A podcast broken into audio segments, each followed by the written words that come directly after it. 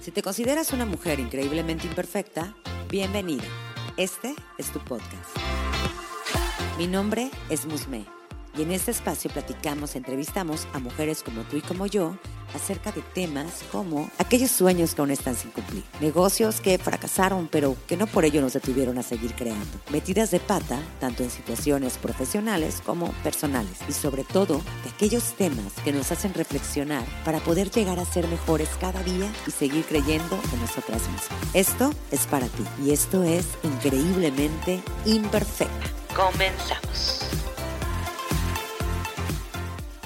Últimamente me he enfocado en saber más sobre la productividad, sobre cómo alcanzar metas, cómo tener una organización funcional cada semana, cómo eh, tener mayor tiempo, organizar más que nada todas mis tareas y poderlas planificar con mayor rendimiento positivo. Y definitivamente todo esto viene de que me consideraba una mujer no apta para saber llevar una agenda, porque siempre estaba como que todo el día las prisas, ¿no? Quería abarcar demasiadas cosas. Y pues eso ocasionaba que no me enfocara en mis tareas o, por ejemplo, que estuviera saltando de una actividad a otra, ¿no? Sobre algún tema en especial, por ejemplo, si estaba dedicada a leer un libro, yo ya había comprado como tres más y leía partes de otros tres y luego lo mezclaba un poco con otra parte de la inmobiliaria o le enfocaba un poquito más con esa parte de lo de eh, los textos que estoy creando respecto a este proyecto que ustedes están escuchando, que es increíblemente perfecta y pues bueno, un sinfín de cosas. ¿Y qué pasaba? Que al estar saltando entre cada tarea, pues obviamente para empezar no estaba concentrada en nada y eh, realmente el foco que tenía o esa inspiración que generaba cada día, sobre todo en las mañanas que me considero mucho más productiva, pues se esfumaba, ¿no? Se esfumaba porque pues realmente yo misma tenía un desorden y al tener desorden no estaba como que enfocada en nada. Y pues bueno, creo en las señales y en que todo llega en su mejor momento.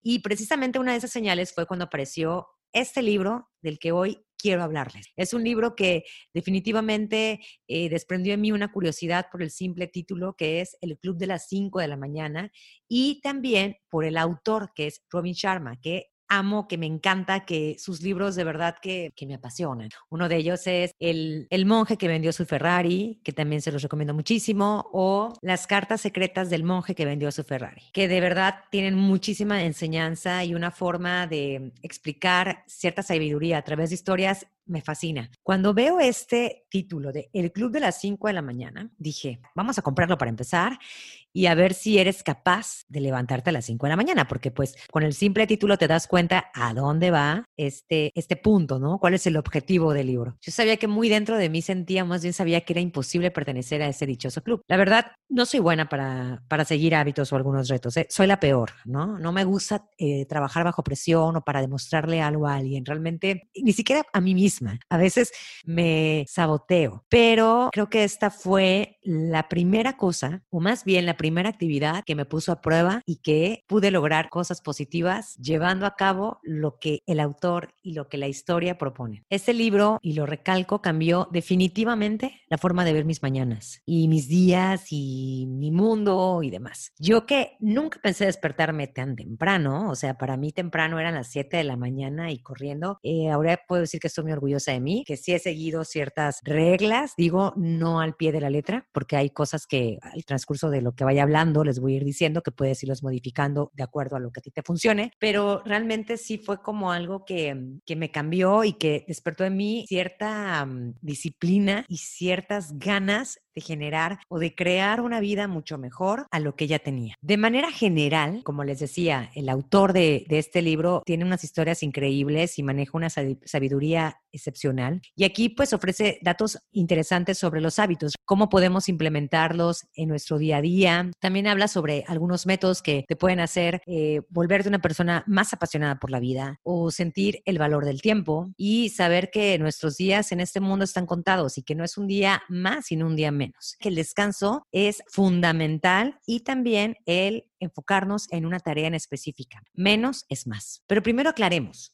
¿Cuál es el punto de despertarse tan temprano? Porque digo, suena muy bonito a las 5 de la mañana, pero ¿por qué a las 5 y no a las 6? O no a las 7, ¿no? Y voy a citar parte del libro para que también ustedes conozcan un poquito más sobre lo que pueden encontrar en él. Cuando nos levantamos a primera hora y estamos completamente solos, nuestra atención no se ve fragmentada ni por la tecnología, ni las reuniones o cualquier otro factor que limite nuestra productividad máxima. A esto le llama en el libro la hora de la victoria, que no es más que dedicar 60 minutos a la mejora de uno mismo y de sus capacidades mentales, emocionales, físicas y espirituales. En resumen, las 5 de la mañana es la hora en la que las distracciones son menores y en que la paz y la predisposición son mayores. A continuación quiero compartirte ciertos aspectos que para mí fueron los que más destacaron en todo el libro. Sin embargo, no quiero contarte todo lo que vas a encontrar, porque pues el chiste es de que si te llega a interesar, pues lo compres. Una de las recomendaciones dice, enfócate en una tarea a la vez, tomando en cuenta que menos es más, ya que las personas son mucho menos productivas cuando efectúan constantes interrupciones, cambiando de una tarea a otra. Y es cuando tú piensas que estás súper ocupado, pero realmente la productividad es baja. ¿no? Y eso nos pasa muchísimo, sobre todo en este momento que estamos siempre en el corre-corre y que sentimos que el tiempo no alcanza. Y definitivamente, si sabemos organizarnos, si sabemos llevar cierto rigor en actividades que nos nutran y que nos hagan sentir más conscientes de todo, vamos a lograr mucho más. Otra de las recomendaciones que te ofrece este libro es tener un diario. Y eso yo ya lo había visto desde hace mucho tiempo, que estaba como que muy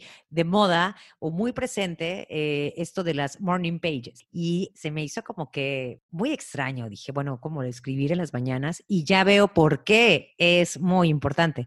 Y eso lo manejan así porque se aconseja que al despertar en la mañana te va a permitir, el estar escribiendo te va a permitir tener claridad, registrar aspectos positivos, procesar las emociones, atesorar las mejores mejores experiencias y revivir momentos felices. Esto definitivamente eleva la creatividad y al elevar la creatividad, ¿qué pasa? Surgen mejores ideas y seguramente te va a ayudar a tu desempeño del día a día. Otra de las cosas que nos propone es la fórmula 20-20-20, que no es más que un mecanismo para gestionar las mañanas. ¿Cómo funciona? Ahí te va. En la primera fase de 20 minutos, la fórmula requiere movimiento. Esto, ¿qué significa? Se traduce a un ejercicio intenso. Puedes hacer, no sé, sentadillas todo el tiempo, estar brincando. El chiste es que te muevas, que esos 20 minutos los exprimas a como de lugar. La segunda fase te animan a reflexionar con una meditación, con una oración, escribir en el diario, o planificar. El chiste es que tengas ese tiempo contigo misma para hacer ciertas adecuaciones o una introspección contigo. La tercera fase es el fortalecimiento personal, que son 20 minutos de crecimiento. Esto quiere decir que te puedes agarrar de tu libro, un libro que te deje alguna enseñanza que vaya de acuerdo a lo que estás ahorita aprendiendo, eh, un podcast que hable sobre que hable sobre algún asunto de interés que te pueda nutrir en tu desempeño diario, eh, un audiolibro o estudiar o los cursos que luego, pues por lo regular se toman en internet más, darle 20 minutos para ponerte al día con eso. Entonces te recuerdo, la primera es movimiento, que es ejercicio, la segunda es la reflexión, que es la meditación, un momento contigo misma, y la tercera es el fortalecimiento personal a través del estudio. Otras de las recomendaciones es que gestiones la hora de la noche, así como la hora de la mañana. ¿Esto qué quiere decir? Te aconsejan que como aproximadamente a las 7 de la noche,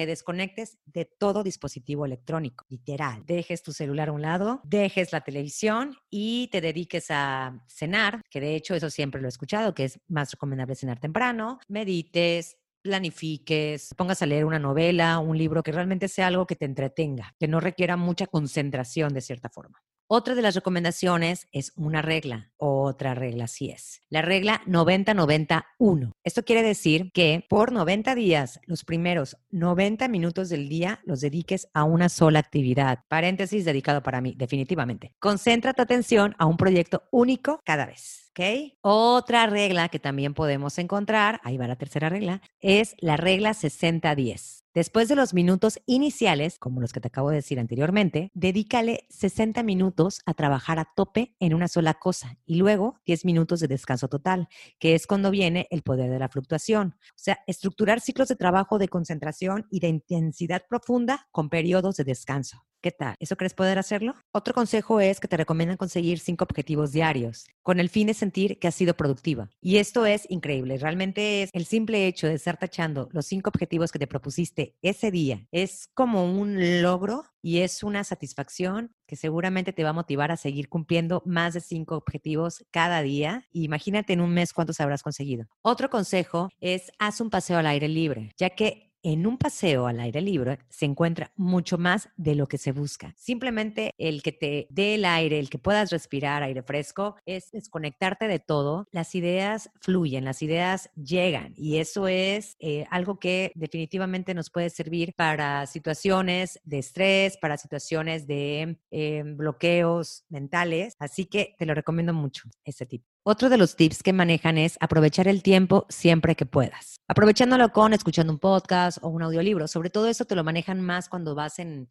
en el coche y estás en pleno tráfico. Otro de los últimos tips que también destacan en el libro, que este se convierte en uno de mis favoritos, es el ritual de 30 minutos cada domingo por la mañana para crear un plan de acción de semana perfecta, que no es más que un diario comentando los puntos que más destacaron en tu semana y anotar las lecciones que aprendiste de ella y lo que consideres que puedes mejorar para la próxima semana. Y el último que también quiero destacar es los 60 minutos como estudiante. ¿Esto qué es? Que por día o a lo mejor tú te puedes organizar, no sé, cada dos días o cada semana, dedícate a estudiar acerca de un tema en especial, sobre algo que te esté llamando la atención, sobre algo que quieras profundizar, eh, a través igual de libros, a través de cursos, en fin.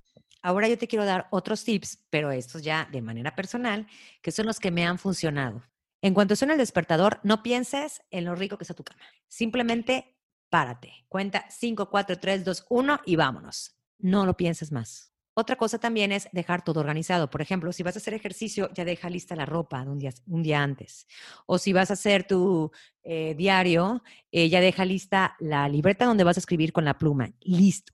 Si vas a hacer una meditación guiada, ya deja en tu celular, en Spotify, no sé dónde lo hagas, yo por lo regular lo hago en Spotify, eh, la meditación que yo ya quiero escuchar. Otro tip es que no te estreses. Como dice el libro, realmente son tips, o sea, son cosas que ellos te aconsejan. Tú puedes manejarlo, eh, las fórmulas las puedes manejar de acuerdo a como tú quieras, de acuerdo a tus tiempos, lo que tú quieras. Simplemente no pierdas la esencia de lo que viene siendo el objetivo de ser parte del club de las 5 de la mañana. No pasa nada si un día no te puedes parar.